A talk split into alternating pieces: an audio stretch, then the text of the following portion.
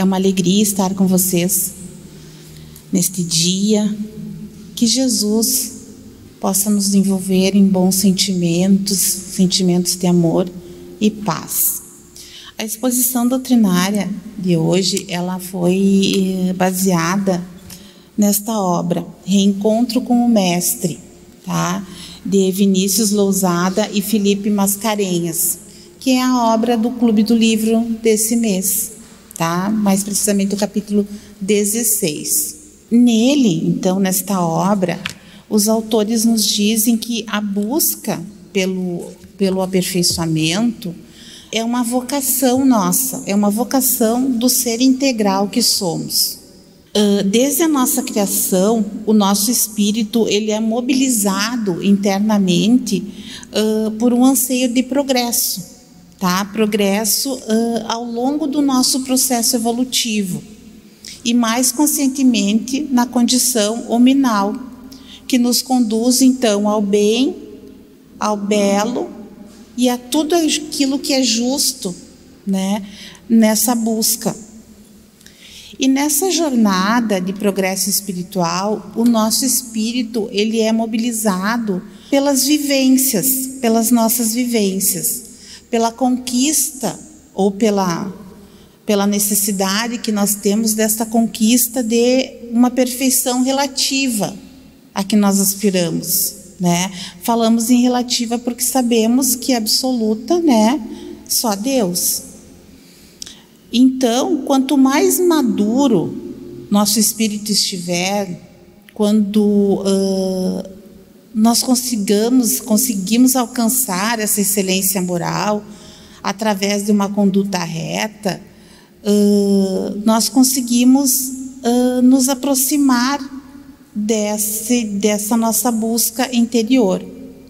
Todavia, como nos ensinam os Espíritos na questão 780b do Livro dos Espíritos, o moral e a inteligência são duas coisas que só se equilibram com o passar do tempo. Ou seja, quando deixamos, conseguimos deixar a nossa infância espiritual e já alçarmos assim degraus mais avançados do nosso da nossa evolução. Uh, e nós nos encontramos em um estágio evolutivo muito peculiar. Por quê? Porque nós somos portadores de, algumas, de alguma consciência das leis divinas, nós já, já sabemos, já conhecemos, já temos uma noção, né? mas ainda nos movemos pelo automatismo né? Automatismo, muitas vezes uh, biológicos, nos movemos pelas paixões e, infelizmente, e especialmente ainda guiados pelos sentimentos de orgulho e do egoísmo.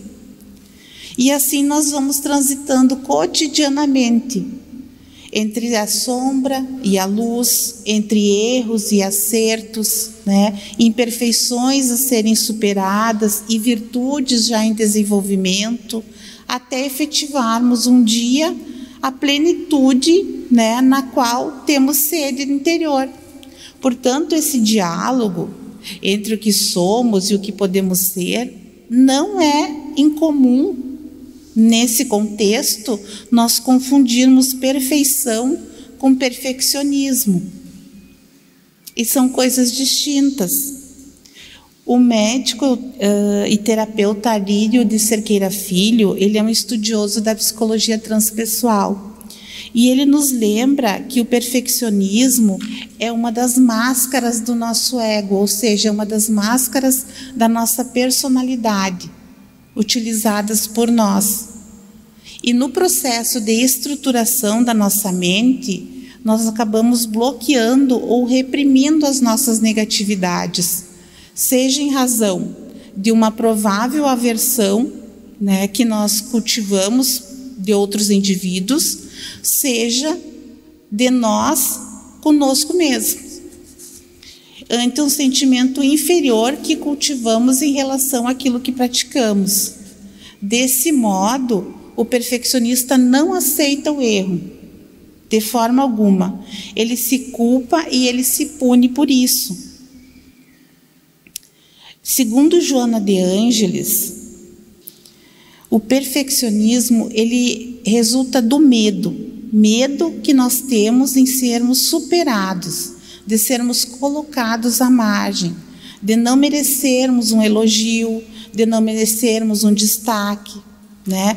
Tornando-se então essa incerteza um flagelo interior para nós que nunca, nós nunca, a partir disso, dessa demanda, nós nunca nos, nunca nos sentimos compensados com a alegria, então, de ter um dever cumprido, né? E, ou então nossos objetivos alcançados. E assim que o perfeccionista, ele sofre, mas ele também faz sofrer aquelas pessoas que uh, o rodeiam. Por quê? Porque ele aplica a mesma métrica carente de empatia, de compreensão, que ele faz cair muitas vezes pesadamente sobre si, ele aplica também nos outros. Em seus estudos sobre liderança nas organizações, a pesquisadora Brené Brown desenvolveu um conceito muito didático do perfeccionismo. Conforme ela, o perfeccionismo é um sistema de crenças autodestrutivo e viciante. Ele alimenta um pensamento primitivo. E ela diz qual é esse pensamento. Se eu parecer perfeito e fizer tudo com perfeição, posso evitar ou minimizar os sentimentos dolorosos de culpa, julgamento e vergonha.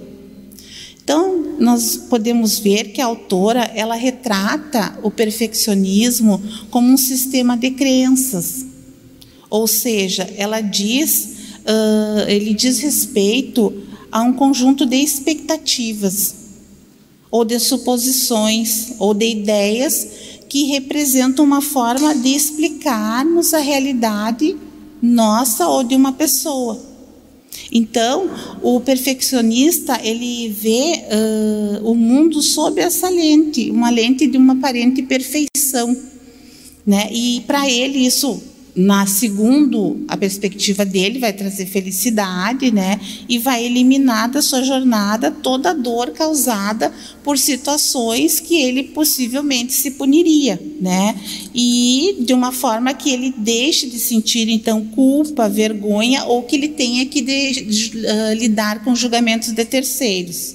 Então, é uma lógica enfermiça, segundo a autora, que acaba uh, por consumir aquele que a cultiva. E ao mesmo tempo uh, que parece nessa ótica, né, que Brené Brown nos fala, ao mesmo tempo em que parece que estamos evitando essas essas crenças, essas emoções destrutivas referidas acima, nós acabamos imprimindo internamente um juiz, um juiz, né, e um juiz inclemente né, onde nós acabamos coando mosquitos, como, ela, como nos diz Jesus, e engolindo camelos. Né, o que será que ele quis nos dizer com isso? Essa frase de Jesus é, nos mostra uma postura farisaica, né, denunciada nesse discurso que Jesus fez aos fariseus. Então, vez por outra, essa voz ela deixa de ser interna nossa e se, propaga, se propaga nas atitudes nossa com o nosso próximo. E acaba produzindo o que? Um mal-estar. Né? Porque ninguém gosta de estar perto de uma pessoa que nunca está satisfeita ou nunca prova aquilo que é feito. Né? Ou então que está sempre vendo um defeito aqui, um defeito ali né, que não aceita, a, a, a, por mais que se, seja elogiada, ela não, ela sempre encontra um ponto negativo em determinada situação, ela se cobra e cobra também os outros, né? Uh, porém, o perfeccionismo ele não tem nada a ver com a busca da excelência, como nós já vimos, né? Ela é uma tática autodefensiva, podemos dizer, e ela é muito sofrida para quem uh, tem esse esse esse comportamento e essa crença, né? Porque a pessoa, é, para ela, ela tem o valor que ela consegue entregar ao outro, né? ela, ela se julga a partir dessa perspectiva. É como se ela tivesse uma obrigação constante de agradar o outro, né? E provar aos outros o seu valor através dessas atitudes. E é um, é um, uma autossuperação, nós podemos dizer assim, sem tréguas. Né? A pessoa está sempre querendo se superar e mais e mais, e ela não dá trégua para si. Então, pelo contrário, além né, de ser uma imperfeição da alma conectada diretamente com o orgulho, o perfeccionismo ele não nos conduz ao êxito. Né? E ele pode estar relacionado com diversos tipos de, de transtornos de hoje, né? como a depressão, a ansiedade, a procrastinação e até mesmo uma autossabotagem que nos impede, então, de pequenas alegrias, né? oriundas do nosso dia a dia, por exemplo. Então, nós devemos investigar na nossa mente se as causas né, desse, desse sentimento de, de perfeccionismo, dessas atitudes, se as suas causas e efeitos uh, eles são necessários de fato, né? Se e de que forma nós podemos fazer isso através do autoconhecimento, né? O autoconhecimento ele é benefício para nós mesmos, Bom, se através do autoconhecimento nós não conseguimos sozinhos chegar a, uma, a, um, a um motivo de por que nós agimos dessa ou daquela maneira, nós podemos buscar então um profissional adequado, né? que uh, através de um, de um tratamento lúcido, qualificado, né, em favor da nossa felicidade, do nosso grupo social, daqueles que nos rodeiam, né, a fim de nos libertar, que de nos libertarmos desse perfeccionismo. E com a ideia da superação, nós podemos ter em mente a lição dos benfeitores amigos, quando eles nos dizem assim, ó, não há arrastamento irresistível quando nós temos a vontade de resistir.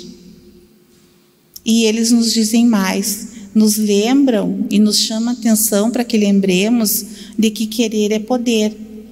E Santo Agostinho já nos repetiu inúmeras vezes, né? Que nos falta muitas vezes vontade, uma vontade bem pequena. E sendo esse o foco, o julgamento que os outros podem fazer de nós é o mesmo. Né? Eles enxergam isso tanto quanto nós. Então nós precisamos mudar de perspectiva. Nós buscamos um aperfeiçoamento, nós, o, o, correto era nós buscarmos um aperfeiçoamento contínuo, né? mas de forma clara, simples, sem nos uh, determos na jornada. Por quê? Porque esse é o espírito imortal que somos, né? A nossa busca é a busca pela perfeição relativa, né? Esse é o objetivo, é nós nos melhorarmos moralmente, espiritualmente. Mas isso não é da noite para o dia. A natureza não dá saltos e nós já sabemos disso. Então nós devemos buscar o melhor, sim, mas um pouco a cada dia, não em excesso.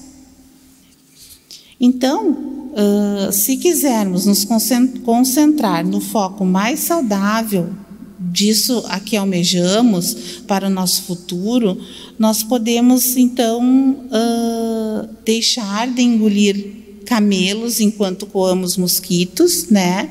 Como se referiu Jesus, e trilharmos outro caminho, qual seja o da caridade conosco, né? E com o próximo. Essa é a essência da perfeição. Essa é a caridade na sua ampla acepção. É isso que nos dizem os benfeitores amigos no Evangelho segundo o Espiritismo, capítulo 17, item 2. Né? Então é nisso que nós devemos uh, focar. Uh, cuidado com o perfeccionismo, que tem destruído as melhores plantações de felicidade nos diz o escritor espírita José Carlos de Luca. Muitas pessoas, a pretexto de um trabalho perfeito, jamais se aventuram, jamais conseguem dar o primeiro passo, porque elas nunca elas, uh, se julgam que nunca vão conseguir, nunca, nunca serão boas o suficiente. Né? Só que nós não podemos esquecer que a perfeição absoluta ela só pertence a Deus. E a menos que nós pensemos que somos deuses também, nós devemos começar hoje a trabalhar fazendo apenas o nosso melhor. E isso já será o bastante, com certeza. Né? Porque muitas vezes não, nem isso é feito. Então, o nosso melhor a cada dia, um pouquinho a cada dia, o 1%, meio por cento melhor a cada dia, já é o suficiente. E vocês sabiam que muitos que se dizem perfeccionista terminam os seus dias em lamentável estado de frustração íntima? E vocês sabem por quê disso? Porque geralmente essas pessoas elas descobrem tarde demais que elas exigiram muito, muito de si e fizeram pouco ou quase nada, presos nessa ideia de perfeição, né? Então, não devemos, e principalmente isso, porque assim como a gente se cobra essa perfeição, nós cobramos também dos outros. Né? Então, nós não devemos, não devemos exigir perfeição de ninguém. Nós estamos vivendo num mundo de pessoas imperfeitas. Por quê? Por quê e para quê? Para que também possamos reconhecer as nossas próprias limitações. Nós somos espelhos uns dos outros, né? Não é errado errar. Até porque quando atingimos o sucesso, nós passamos por um longo processo de erros e acertos até chegarmos a esse denominado sucesso que é muito particular de cada um, né? Mas para chegarmos então nesse, nessa almejada etapa da nossa vida, nós erramos e acertamos muito. Ninguém, ninguém tem verdadeiramente defeitos, nem nós mesmos. Nem nós mesmos. Nós apenas ainda não aprendemos lidar com tudo que nós podemos, né, uh, a, a aprender de acordo com a nossa idade espiritual porque nós ainda nos encontramos na infância espiritual, né? Cada um um pouco aqui, um pouco ali, um pouco mais, um pouco menos, mas nós ainda nos encontramos nesse estágio evolutivo. Então, e vocês me diriam a partir disso que, por exemplo, um recém-nascido, ele é imperfeito só porque ele ainda não aprendeu a andar? Claro que não. Claro que não. Ele acabou de nascer, como é que ele vai andar? Né? Então são fases e nós estamos nessa fase. Então no estágio evolutivo em que cada um de nós se encontra, nós temos uma pequena perfeição relativa, né? E a sabedoria do bem viver nesse estágio em que nós nos encontramos consiste então em aprendermos a nos beneficiar da luz que cada um já traz em si. Né? Quando nós conseguirmos valorizar isso, enxergar isso, com certeza também, né? Nós, aliás, nós devemos primeiro ver isso em nós e nos beneficiarmos disso diante dos outros também. Então, por essa razão, nós não devemos nos levar tão a sério. O melhor tratamento que nós podemos antever, tratamento entre aspas, né, para o perfeccionismo, é nós desenvolvermos a capacidade de rirmos de nós mesmos. Somente assim nós vamos ter forças, né, para nos levantarmos e seguirmos adiante. Porque se nós ficarmos eternamente decepcionados conosco, nós permaneceremos no chão, sem forças para levantarmos.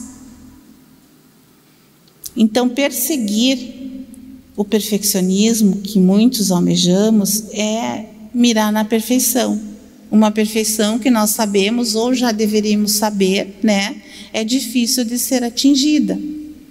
E mesmo quando conseguimos, ela é uma perfeição relativa.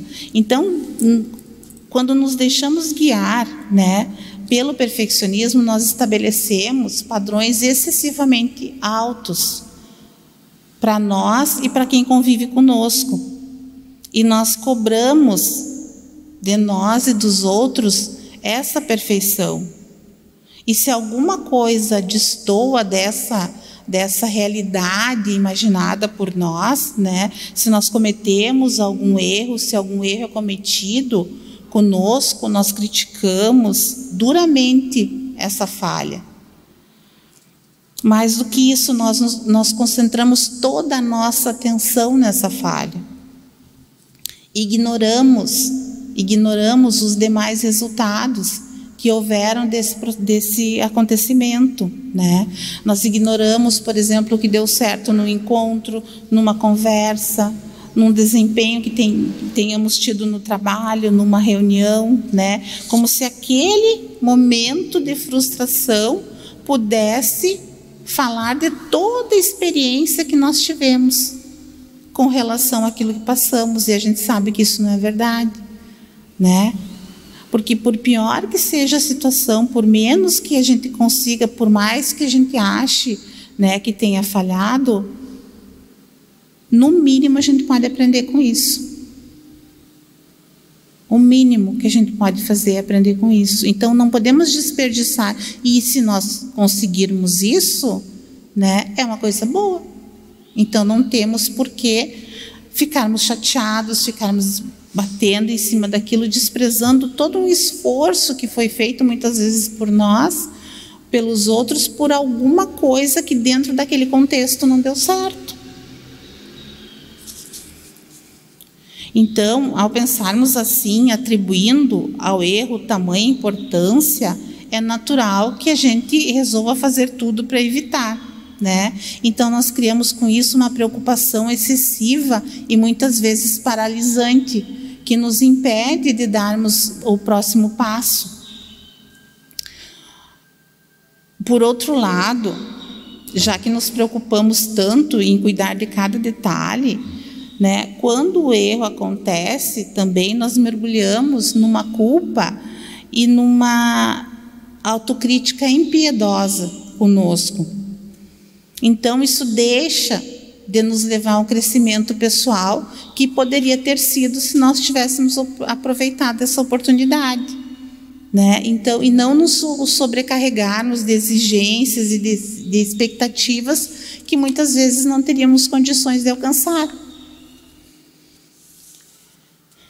Além disso, quando nós esperamos que tudo esteja impecável, para que nós encontramos, encontremos a satisfação com o que fazemos e com o que vivemos, serão raros os momentos em que nós vamos nos sentir bem sem uh, nos decepcionarmos, né?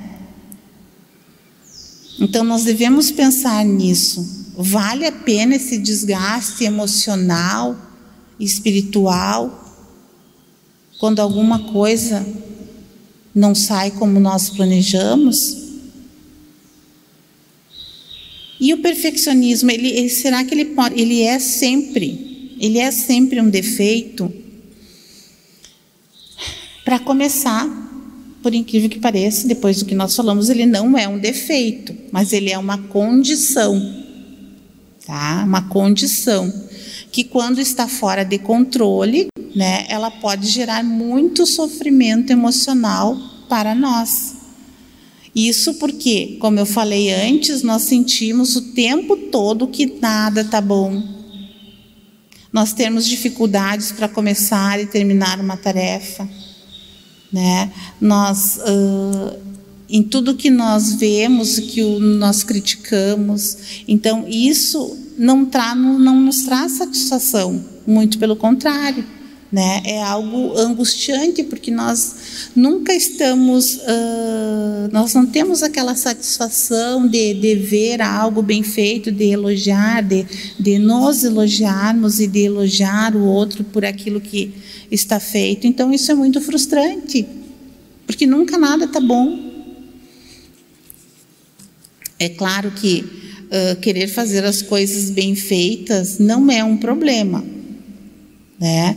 Mas quando se torna um, né? Quando a vida da pessoa é prejudicada por essa necessidade de que tudo seja perfeito, mesmo não sendo algo possível, aí sim, né? Isso é um problema. Então, o parâmetro é a minha necessidade de fazer as coisas tá? Ó, preste atenção. A minha necessidade de fazer bem as coisas ou ser uma pessoa melhor, isso tem me impulsionado ou tem me paralisado? Né? Isso fica para nossa reflexão.